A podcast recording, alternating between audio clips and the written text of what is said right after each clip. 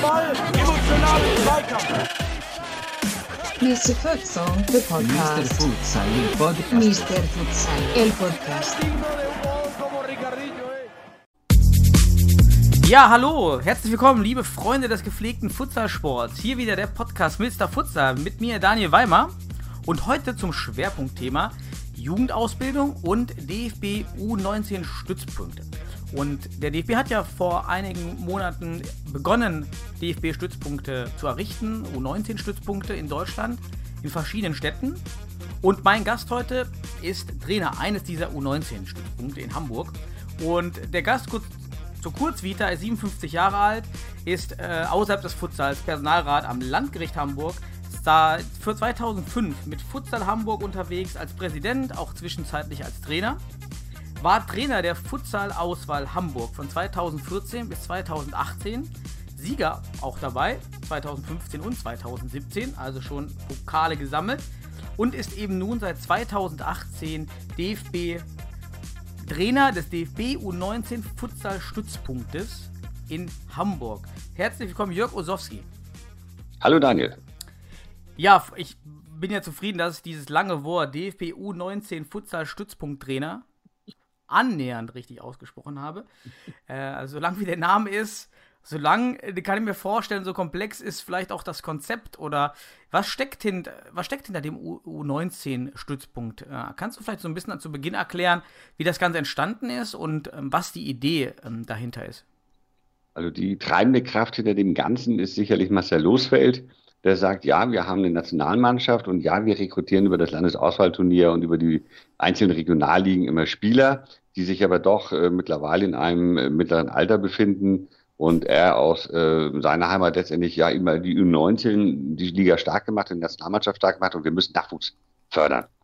Und äh, was kann man da besser machen, als wenn man dann über die Verbände geht und einen äh, DFB-Stützpunkt einrichtet?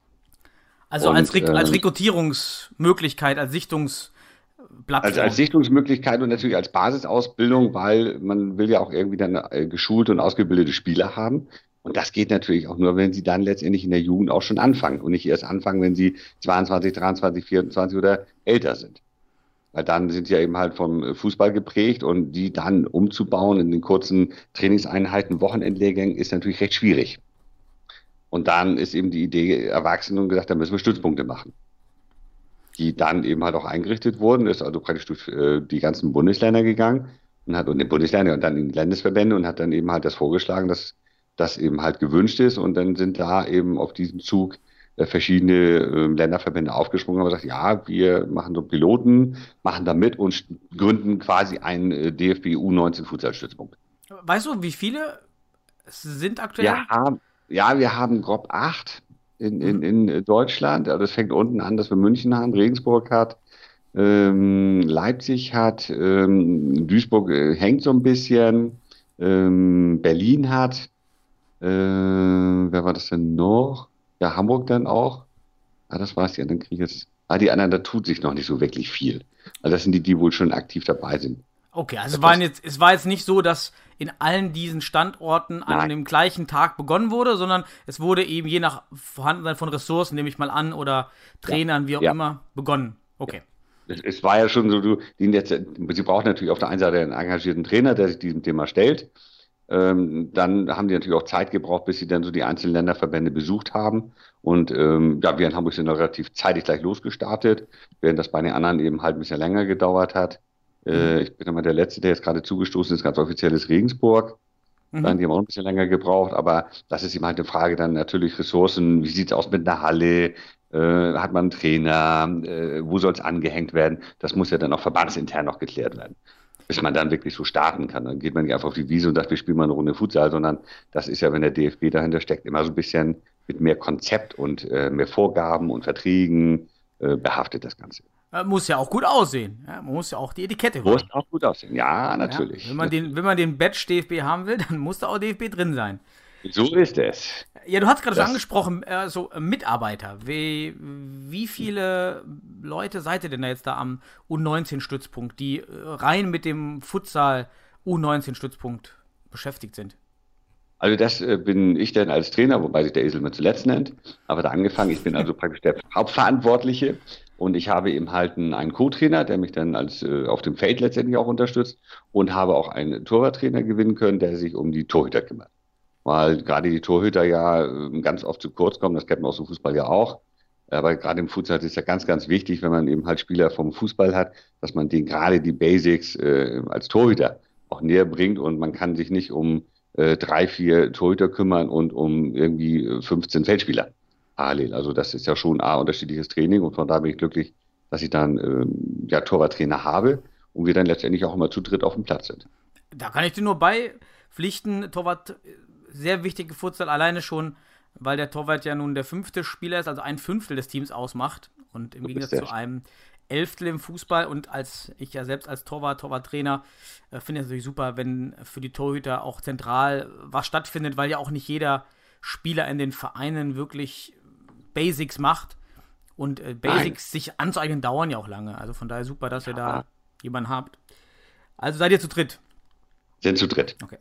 Wie wird das Ganze finanziert? Ist das über den Fußballverband Hamburg finanziert oder trägt der DFB diese Kosten?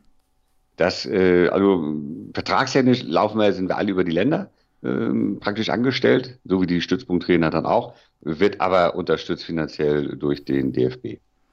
Okay, also die Anreize sind eben auch da für die Landesverbände, die da etwas zu machen, ja. Okay. Da etwas auch zu machen.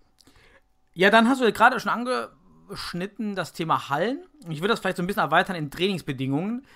Ja. Also äh, trainiert ihr mal in derselben äh, Sporthalle des Fußballerverbandes? Ja. Also da, da haben wir natürlich in Hamburg so ein bisschen den Vorteil eines Stadtstaates. Wir sind da relativ zentral. Der Hamburger Fußballverband hat eine eigene Halle und da haben wir eine feste Trainingszeit jeden Montag quasi, außer äh, in den Ferien, da ist das ja im Jugendbereich ohnehin kein Stützpunkttraining, findet da nicht statt, aber jeden Montag haben wir dann von 18.30 bis 20 Uhr oder auch mal 20.30 äh, haben wir die Möglichkeit dann zu trainieren und das machen wir regelmäßig, beziehungsweise auch dann eben halt äh, Test- und Freundschaftsspiele. Also ihr habt, jetzt wirklich, ihr habt jetzt wirklich wöchentlich Training? Ja, ja. In derselben Jede Halle, Woche. die ist gut ausgestattet? In derselben Halle. Okay. So ist es. Bitte? Die, die Halle wird ja auch dementsprechend die, die Maße haben, wenn das jetzt hier. Ja, das so also, also, das ist ein 2040-Feld, ganz normal. Die Auslaufzone haben wir da nicht, weil es eine alte Bundeswehrhalle ist, die man mal übernommen hat. Äh, aber äh, man kann natürlich durchaus super trainieren okay. da drin, weil es optimale Maße sind. Ne? Also kannst du da also ganz den, den Drill Instructor machen da in der alten Bundeswehrhalle. Dann ja. nimmst du den Spirit mit. so ist der, so ist der. Man hört mich, wenn ich reinkomme. Ja. Aber das klingt ja schon gut, dass die Bedingungen wunderbar sind, auch wöchentliches Training. Jetzt stellt man sich, äh, gerade wenn man vielleicht so aus dem Futsalbereich kommt, natürlich die Frage, woher holt ihr eure Spieler für die U19-Liga? Das geht bis zum ältesten A-Jugend-Jahrgang. Ist das korrekt? Oder? Ja, ja, das sind genau. praktisch jetzt aktuell die 2001er, mhm. die dann jetzt langsam auslaufen. Das war gleich am Anfang doch ein großes äh, Problem, muss man wirklich so sagen.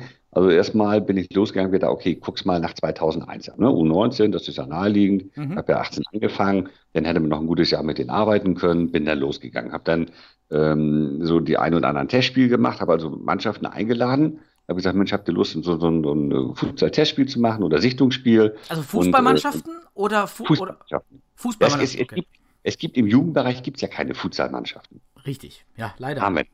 So, genau, leider. Also musst du natürlich dann irgendwie auf äh, Fußballmannschaften kommen. Also habe ich dann die Trainer angerufen, weil gerade im Jugendbereich musst du immer über die Trainer gehen, die kannst du nicht vernachlässigen. Hab gesagt, Mensch, wie stehst du zum Futsal? Und sagte, ja, eigentlich ganz gut, sehr gut. Hast du mal Lust vorbeizukommen und da mal so ein Sichtungsspiel zu machen? Hab dann zwei Mannschaften eingeladen, habe sie gegeneinander spielen lassen und habe dann die, die ich meine, oder haben wir zu dritt dann gesichtet, die wir dann meinen, die eben halt äh, passend wären und die also auch sich ein bisschen herausragend waren, haben wir dann angesprochen, ob die Lust hätten. Mhm. Und so hat sich das ganz, er hat mir uns so vorgestellt, aber es waren 2001er, die dann zu dem Spiel Lust hatten, aber irgendwie dann auch keine Lust auf das Stützpunkttraining, weil die meisten 2001 ist klar, dass der Übergang in Herrenbereich, die richtig Guten wurden natürlich dann auch schon von den Herrenteams irgendwie rekrutiert, durften schon mittrainieren und haben natürlich dann ganz andere Vorstellungen ihrer eigenen Karriere im Kopf. Das also, war dann so ein bisschen so Schlag ins Kontur, wo man denkt so, hm, was machst du jetzt? Also Spiel, dann, äh, Spiel okay, aber Training genau, aber, aus Zeitgründen? einzusteigen, weil deren Planung war natürlich eine ganz andere. Ne? Das ist, wo die sagten, klar, die Herren haben schon angeklopft, dann natürlich ganz viele in Abi-Phase, dann auch wenig Zeit. Mhm. Äh, also das war so sehr vielschichtig in den Absagen. Ähm, dann okay. gesagt, ja, was machst du jetzt? Dann habe ich geschaut, was denn, weil die anderen mal kommen, muss ja Qualität, da musst du Regionalliga gucken, Bundesliga. Da habe ich dann drei Vereine abtelefoniert und äh, nur eine Klatsche kassiert. weil, also die Trainer sagen dann nein, dann hast du mit den Spielern, die fanden es zwar okay, die mussten aber mit den Eltern sprechen und die Eltern haben gesagt, ja, ich muss aber erstmal mit dem Trainer sprechen. Mhm. Und da der Trainer vorher schon nein gesagt hat, war klar, was dann kommt. Also die Hürden so, also, in dem Fußball, gerade eben in den NLZs wahrscheinlich oder in den höheren Leistungsklassen war eben diese Anti-Futsal oder war es eher, es gibt keine Zeit für die Spieler? Also war es eher, eher Anti-Futsal. Okay. Anti-Futsal. Auf, auf, andersrum muss man auch zur Ehrenrettung sagen, dass natürlich auch viele gerade in dem Bereich dann auch schon in den äh, Auswahlmannschaften de, des Verbandes spielen, also auch letztendlich da nicht wenig Zeit hatten, weil die meistens alle montags trainieren. Okay. Also das ja. wäre auch dann so gewesen. So, und dann bin ich los und habe gesagt, was machst du denn jetzt? Ne? Also die aufhören wollte ich nicht, gibt's nicht, die Option war nicht da und bin dann äh, in den Oberliga-Bereich der 2002er eingestiegen. Mhm. Und da bin ich dann auch sehr erfolgreich geworden, dass ich dann also innerhalb von zwei Monaten dann auch durchaus ähm, drei äh, Torwarte hatte und eben halt auch 14, 15 Feldspieler, die dabei waren. Oh, sehr gut, ja. Und, und mit denen arbeite ich jetzt im Grunde schon ein gutes Jahr. Also von diesen 15, also diesen Grundstock, den du da aufgebaut hast, über diese 2002er Jahrgänge, hast ja. du jetzt wirklich eine ganz geringe Auswahlquote. Also die sind fast alle noch da? Ja.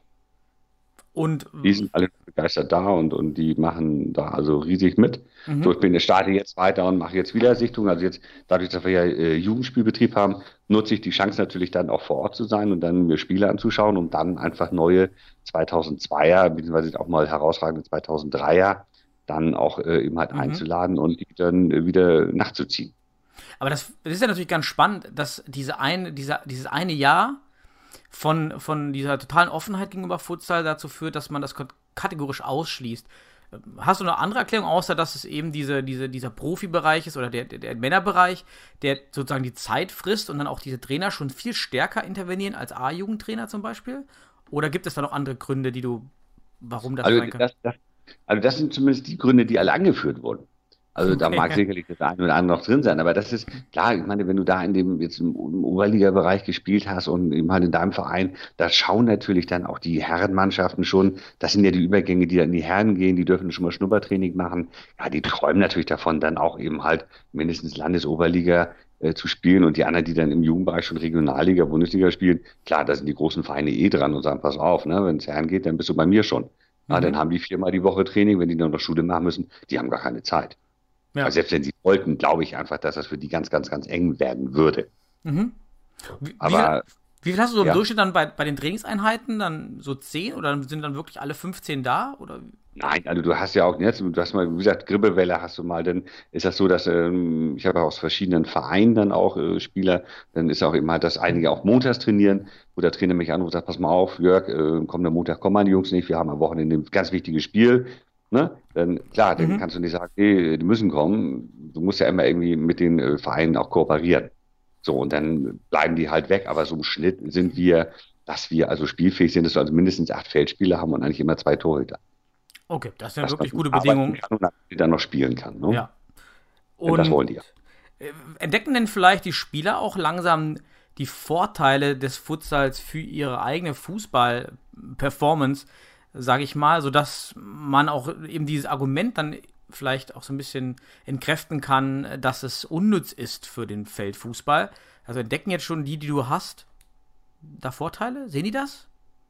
Äh, ob die Spieler das wirklich selber sehen, weiß ich jetzt nicht. Ich habe also das Glück, dass in dem 2002er Bereich haben wir ja viele, viele jüngere äh, Trainer die dem Futsal grundsätzlich sehr offen stehen. Und da konnte ich also mit den Argumenten auch immer punkten. Da wenn Hamburg ja, wenn du die Panther-Spieler nimmst, die Forti-Spieler nimmst, die ja alle Regionalliga spielen, die spielen auch alle mindestens Landes-, wenn nicht sogar Oberliga. Mhm. Und mit dieser pass auf, das hat denen ja auch gut getan. Ne? Ihr kennt die auch schon länger. Also das Argument ist damals schon sehr gut platziert. Was ich feststelle bei den Spielern selber ist, dass die unheimlich begeistert von dem Futsal sind und sich durchaus so langsam vorstellen können, auch nur Futsal zu spielen. Mhm. Das finde ich ganz spannend. Also die haben eine Entwicklung gemacht und wenn ich habe da jetzt ein, äh, von den sind insgesamt glaube ich 17, habe ich äh, sechs, sieben aus einem Verein, der mhm. zwei Mannschaften für die Jugendliga gemeldet hat.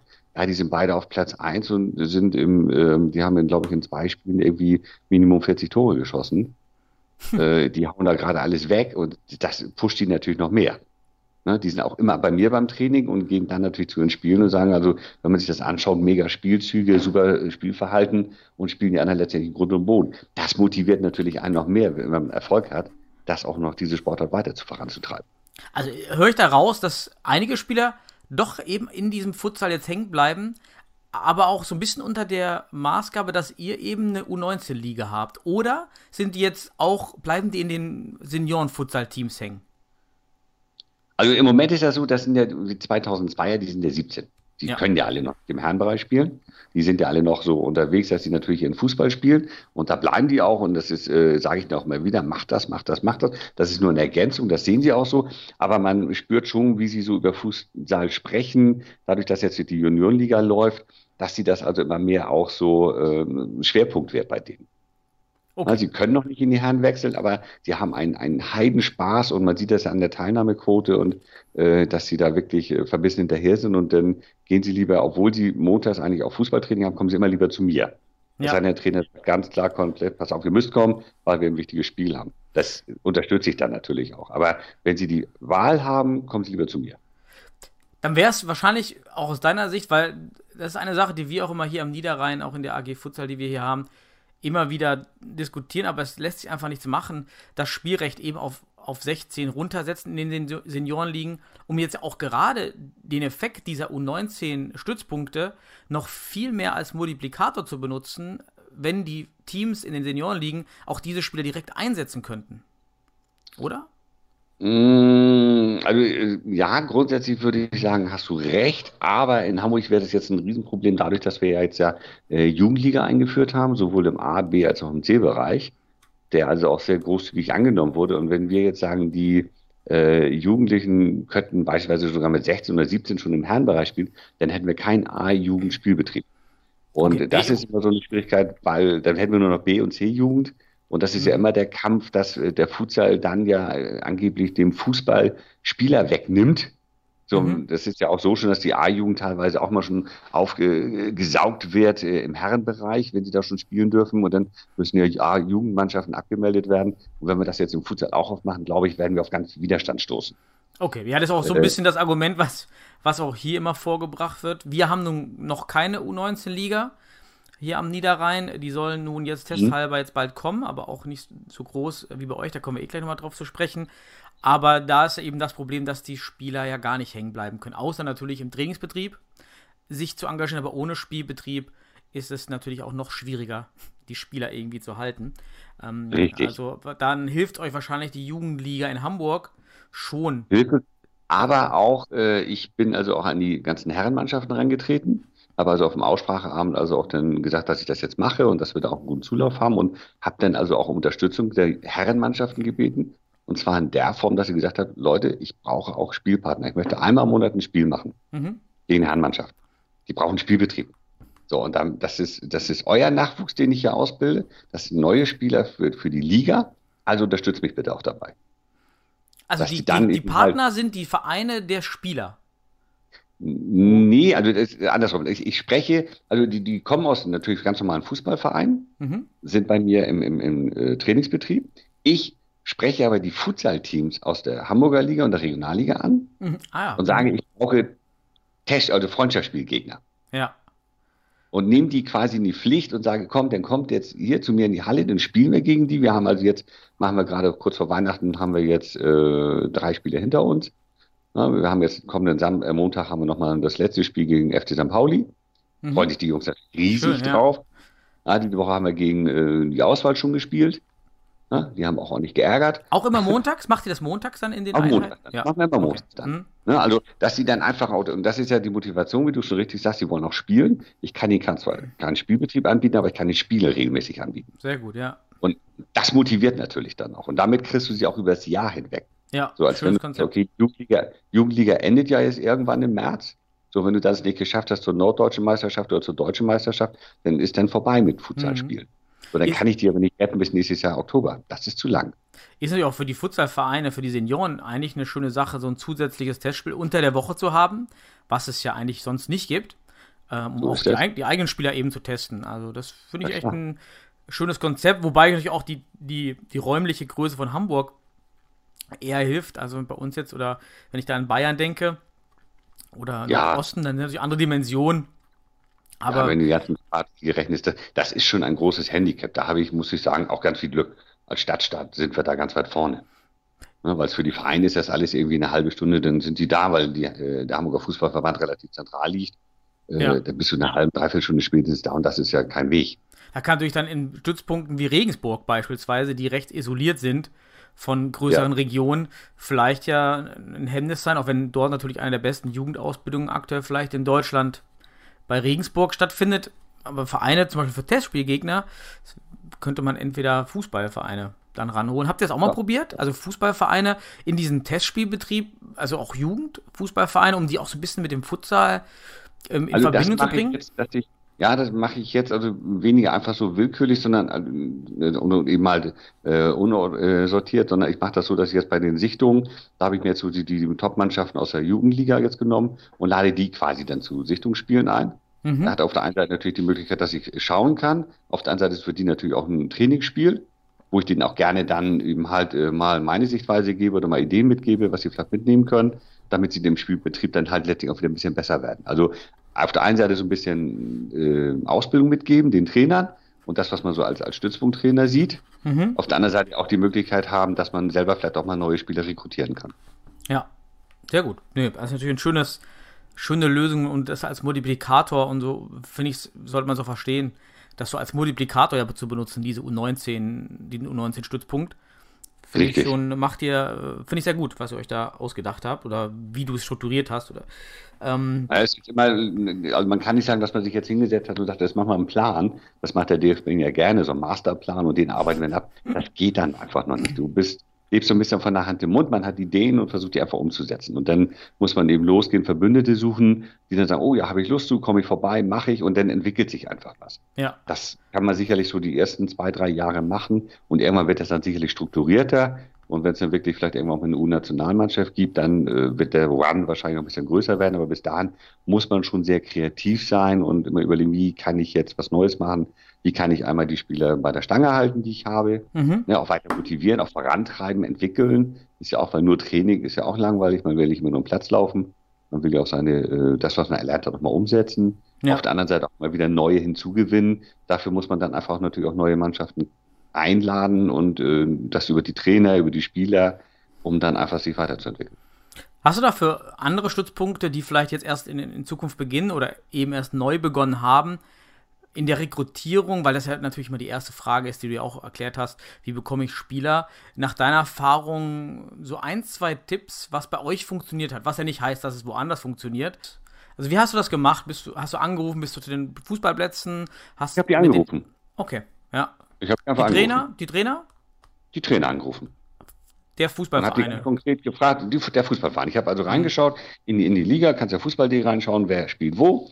Habe mir dann die entsprechenden Trainer rausgesucht, habe die angerufen, habe gesagt, wer ich bin, äh, was ich vorhabe äh, und ob das für sie eine Option wäre, da mal vorbeizuschauen Mhm. oder wie sie dem überhaupt gegenüberstehen. Und da muss ich sagen, da waren die meisten eben positiv erstmal grundsätzlich. Mhm. Und haben gesagt, ja, dann kommen wir mit unserer Mannschaft mal vorbei und dann können wir mal weitersprechen, schauen, ob du Spieler findest, die Lust haben und beziehungsweise die du auch meinst, die dafür geeignet sind.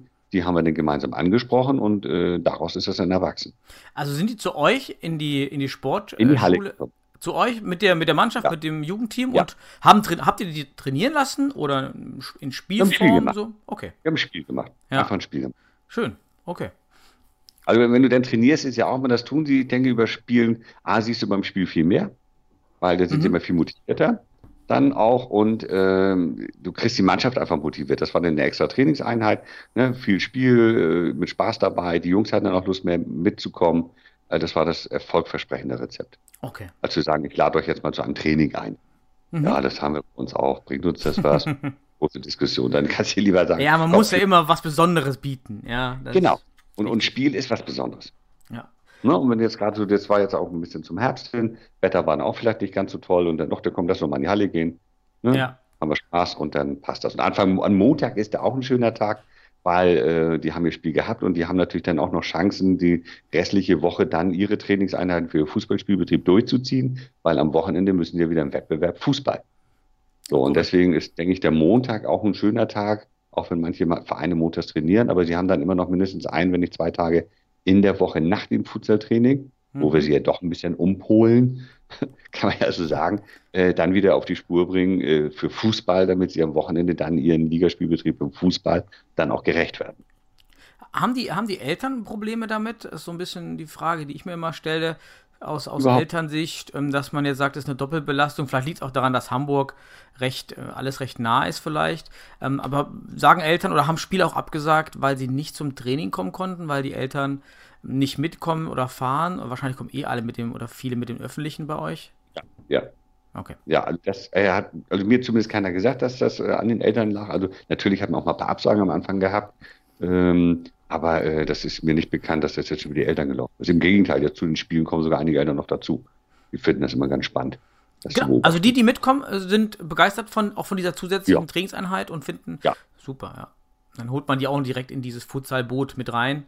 Ähm, Richtig, und die sind dann noch, habt da auch so zwei, die noch ein bisschen weiterfahren müssen. Da bringen die Eltern die dann auch tatsächlich hin zum Training. Mhm. Am Anfang da erst ein bisschen geguckt, hm, müssen wir lange fahren. Das ist natürlich auch dann irgendwie anderthalb Stunden Training plus, äh, sag mal, fast anderthalb Stunden Fahrweg jetzt so drei Stunden unterwegs, finden die Eltern auch manchmal nicht so spannend, aber mittlerweile sind die echt gerne dabei.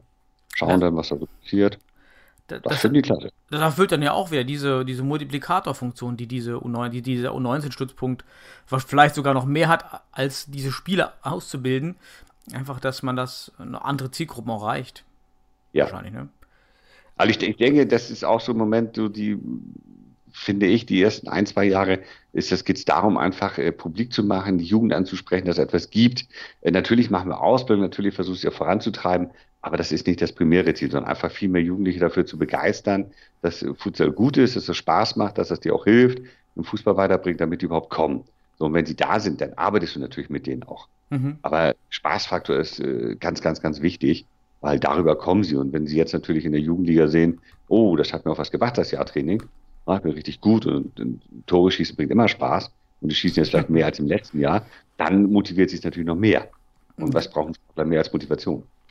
Ja, was machst du da äh, inhaltsmäßig? Ist das mehr äh, Spielform, um eben auch diesen Spaßfaktor, der natürlich ganz wichtig ist, oben also, zu halten? Oder auch die Basic-Techniken, ähm, Sohle, Picke, Außenannahme, Ball, solche, solche Basics auch schon? Basics von Anfang an, also ich mache da eigentlich nichts anderes, als was ich mit Herren machen würde oder gemacht habe, sondern wir fangen im Warm-up, haben wir immer äh, Passübungen, die natürlich dann eben halt mit den Basics zu tun haben, weil dann haben wir mit der Sohle natürlich dann Pike, all solche Geschichten. Mhm. Dann geht es dann über in, in den äh, größeren Passspiel mit Laufwegen, natürlich auch in Spielform, die man dann hat. Mhm. Und ähm, dann äh, unterschiedlichste äh, Taktik natürlich machen wir auch ein bisschen. Da fängt man so langsam an, was gibt es für Einklick-Varianten, dass man so auch ein bisschen lernt. Nicht eben, ich spiele den Ball, du kommst mir entgegen, ich spiele den Ball, du spielst ihn zurück, dann gucken wir, was wir machen, sondern eher, äh, dass wir was daraus machen, dass wir das anfangen zu probieren. Dann natürlich äh, bin ich ein Fan von äh, defensiver Raute, mhm. dass sie dann immer, wie stehe ich denn auch und dass wir immer wieder üben. Nach vorne hin gebe ich freien Spielraum. Kommt das gut äh, an, diese, die Technik, die Taktikkomponenten, also gerade ja. die Teamtaktik, so, es kommt gut an? Ja, kommt immer, also das ist, äh, was die, glaube ich, so mögen, ist die Mischung. Also beim, klar, das dauert natürlich, bis du es verinnerlicht hast. Mit äh, eben halt dieser Raute ist ja nun auch nicht wirklich so einfach. Äh, aber so die Mischung, ja. dass sie dann nach vorne ein bisschen Freiraum bekommen und sich ein bisschen austoben können, ausprobieren können. Dann aber eben, wo ich mal sage, wenn ihr zurückgeht, sofort, ne, Mittellinie ist der Pivot und dann geht's in Head und Raute dahinter stellen ähm, das ist immer wieder Training, Training, Training, aber das müssen wir im Herrenbereich auch machen. Das nehmen sie aber so ganz langsam an und man sieht einfach, dass das im Spiel auch umgesetzt wird. Also das ist wunderbar, wenn die schon natürlich mit der Ausbildung in dem Alter beginnen, äh, ist natürlich auch die, die also im Seniorbereich. Alleine habe ich, wie viel Problem manchmal besteht, Senioren beizubringen, dass Standards im Futsal von Bedeutung sind. Das dauert immer ja. schon. Und ja, also dass man eben nicht einfach den Ball da äh, zufällig ins Feld zurückkicken, sondern dass das ein Freistoß ist, ja, wie im Fußball aus 15 Metern, da würde jetzt auch keiner überlegen, den Ball einfach äh, zurückzupassen. Ja, nee. hat man ja auch seine Standards sozusagen, seine, seine, seine Abläufe. Ja, das finde ich schön, dass ihr das auch schon macht, weil das, glaube ich, kognitiv bedeutsam ist zu verstehen, dass auch Situationen komplett anders sind. Also eine Einkick, Einwurf ist was völlig anderes im Futsal Und Ja. äh, je mehr, glaube ich, je früher dann man das lernt, ist das echt. Ja, die, die nehmen es einfach viel, viel schneller auf auch und setzen es um. Ja, genau, Und Das ist ja. das, was ich auch sage, weil ich, ich, ich lege ja mit, mit, mit dem U19, äh, lege ich ja halt praktisch die Basis dann für den Herrenbereich. Und alles, was ich denen jetzt mitgebe, äh, damit sind sie noch lange nicht fertig. Aber sie haben ja schon mal einen riesen Grundstock und können dann, wenn sie dann in den Herrenbereich in irgendeine Vereinsmannschaft gehen, dann äh, kann er eigentlich in die Hände klatschen und sagen, super, der hat schon mal einen Grundstock, der hat die Grundschule schon überlebt und jetzt äh, mache ich weiter. Ja. So, also das ist ja nicht nur, ich spiele ein bisschen rum und werfe dann Ball rein. Also das würde meinem Anspruch nicht genügen und ähm, den Spielern irgendwie auch nicht. Also die sehen schon, klar ist das Arbeit, aber man kann natürlich ganz viele Sachen machen. Mhm. Weiß man als Trainer ja immer, du kannst das langweilig aufziehen, du kannst das aber auch spannend aufziehen, du kannst viel Abwechslung machen und wenn du immer wieder was Neues drinne hast, so im, im, im Hauptteil, dann sind die auch begeistert dabei und dann sieht man einfach, dass wenn wir jetzt eben halt Aufwärmübungen machen, die nehmen den ersten Ball immer mit der Sohle an. Ja, schön, solche ist Fortschritte zu sehen, ja. ja. gehört dazu. So vom halben Jahr haben die den immer noch mal abklatschen lassen und dann haben die irgendwann mal gezeigt, warum das nicht so gut ist. Und dann haben die irgendwann gesagt, okay, jetzt müssen Ja. wir doch ändern. Und jetzt mittlerweile ist das normal. Da, da denken die gar nicht drüber nach, ist normal. Und wenn die natürlich dann in die Vereine kommen, dann später im Seniorenbereich, dann freuen sich natürlich alle, wenn man diese Kleinigkeit nicht wieder von vorne beginnen muss, sondern natürlich dann Richtig. auch direkt bei, bei, bei, bei anderen Sachen ansetzen. Ne? Ja, Spielsysteme oder Laufwege, man hat Genau. ja auch jeder so seine eigenen oder irgendwelche Philosophien, die man da versucht umzusetzen, da kann man da einfach ansetzen. Und die Ja. Basics sind einfach da. Und das finde ich, ganz wichtig. Das ist ja natürlich auch das, was warum Marcel Losfeld letztendlich auch U19 ins Leben gerufen hat. Der will ja auch nicht bei den Basics anfangen, wenn der sich Leute zum Sichten einlädt, sondern dann erwartet ja auch, dass dann auch schon Dinge da sind. Wie oft war Marcel da bei euch? Der war einmal da. Achso, okay, weil du jetzt meintest, dass er ab und zu mal vorbeikommt, auch ähm, äh, mit euch. Ja, er wollte immer, aber die haben natürlich auch mit der Nationalmannschaft äh, sehr viel zu tun, sind unterwegs, aber sie sind einmal durch alle Stützpunkte gegangen. Mhm. und haben da jetzt ja äh, dann sich dann praktisch immer einen Überblick verschafft, was denn so ist. Dann gab es ja letztes Wochenende den ersten offiziellen DFB U19 Sichtungslehrgang. Was Mhm. für ein Wort. Ja. Nochmal so ein langes Wort, ja. Ja, Einmal so lang. Wo da ja aus äh, verschiedensten Stützpunkten, man konnte also ähm, praktisch, ähm, hat er mich angerufen, hat äh, mit mir gesprochen, ob ich da Spieler hätte, die ich so sehen würde, haben wir ein bisschen abgeglichen, die haben sich also auch ein paar Namen aufgeschrieben. Mhm. Wir waren relativ ähnlich äh, auf den, bei den Namen und den Personen, die wir gesehen haben. Die haben wir dann quasi für die, den Lehrgang benannt und dann bekamen sie ihre Einladung und waren dann bei dem ersten DFB U19 Sichtungslehrgang Mhm. in Duisburg. Es reicht Ja, auch, wenn, wenn ihr als Trainer oder du als Trainer jetzt in Hamburg ja eure, eure guten Spiele, du kannst ja einschätzen, wer Potenzial hat und Ja. einfach den dann dahin schickst. Das ist, muss jetzt Marcel ja jetzt auch nicht durch alle Städte in Deutschland ziehen jeden Monat. Ähm, ja, ist ja auch einfach dazu seid ihr ja da.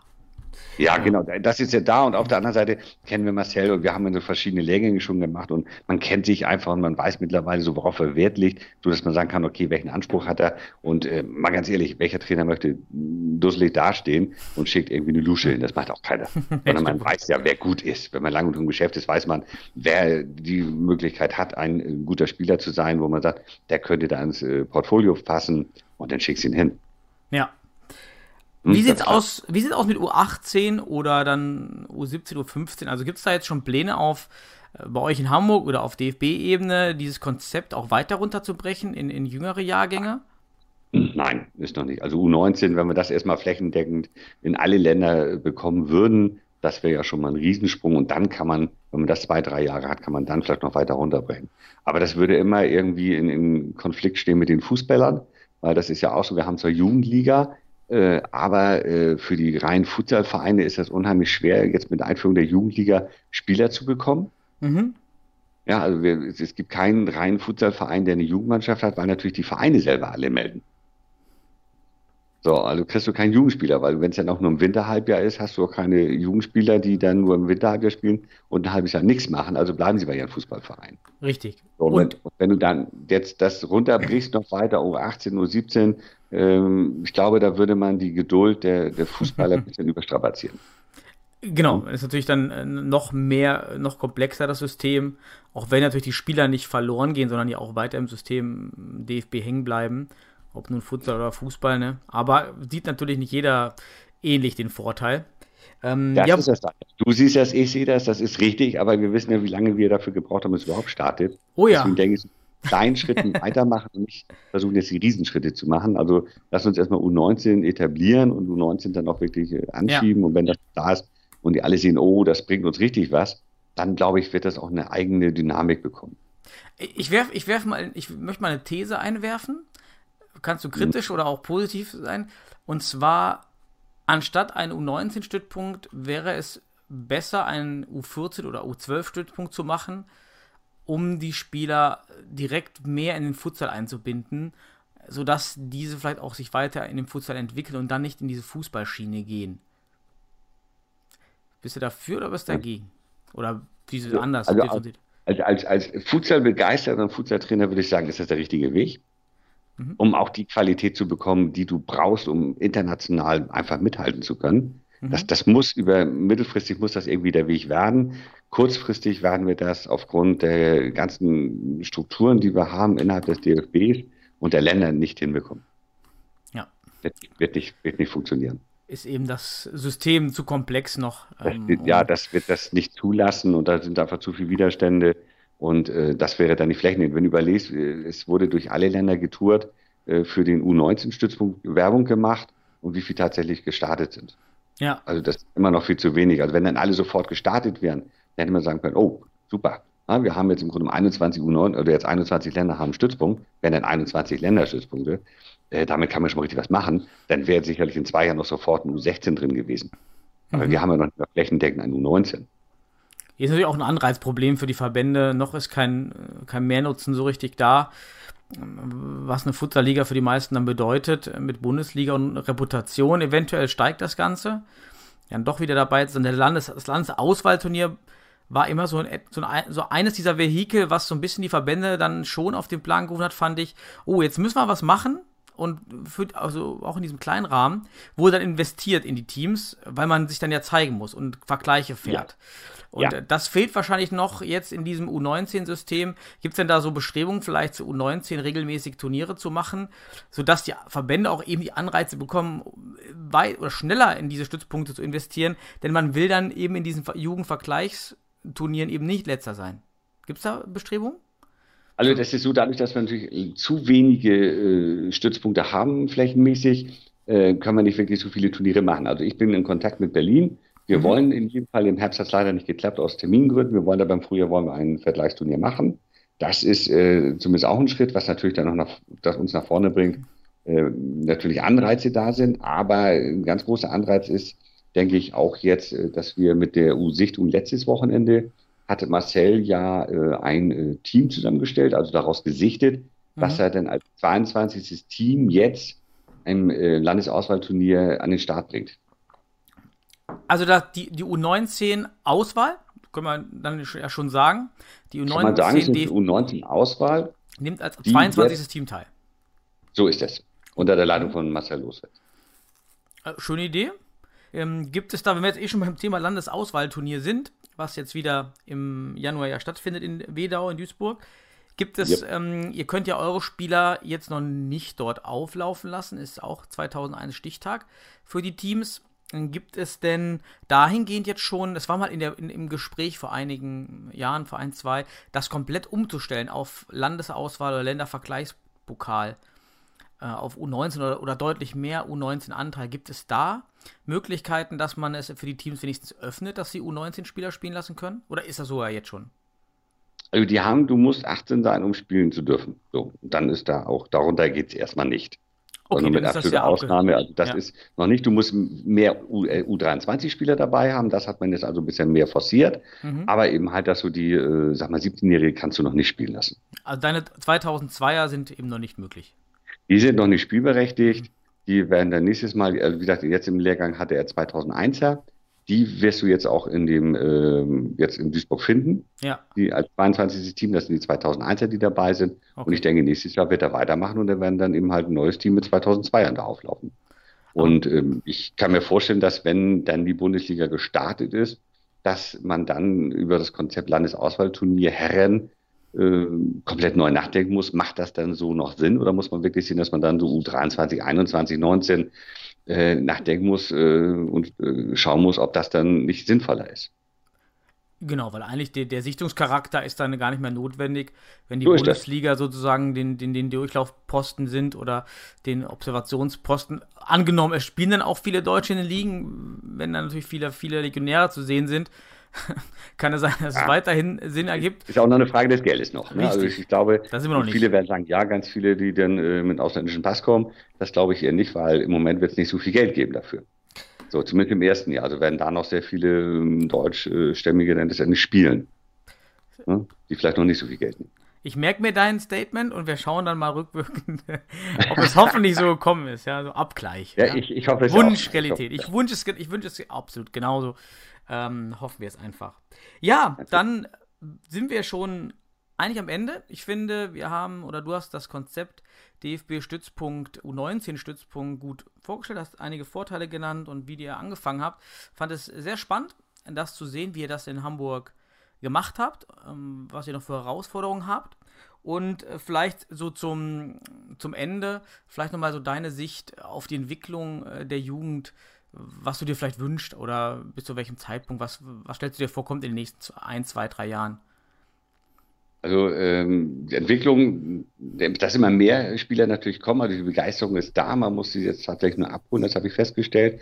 Aber der Anreiz ist wichtig und der Anreiz ist jetzt ja gelegt mit DFB, dass wir sagen, den ersten Sichtungslehrgang im nächsten Jahr soll es im Frühjahr einen zweiten Sichtungslehrgang geben. Also Adler auf die Brust, äh, auf der Brust ist für die jungen Spieler, also unbezahlbar ist ein Traum. Und da muss der DFB jetzt rein, da muss sehen, dass er wirklich zwei, drei Lehrgänge pro Jahr macht, wo dann man Spieler hinschicken kann, weil das ist ein Motivator, das ist, wird sich verbreiten, die werden sagen, ey, ich war da, die zeigen Bilder und das wird neue Spieler ranbringen und dann, klar, U19-Nationalmannschaft, die müssen ein Ziel haben können. Weil dann kommen wir wirklich an die 16-Jährigen, 17-Jährigen, die sagen, oh, da steige ich jetzt ein, da hänge ich mich rein, weil da habe ich eine Chance auf, eine, auf den DFB.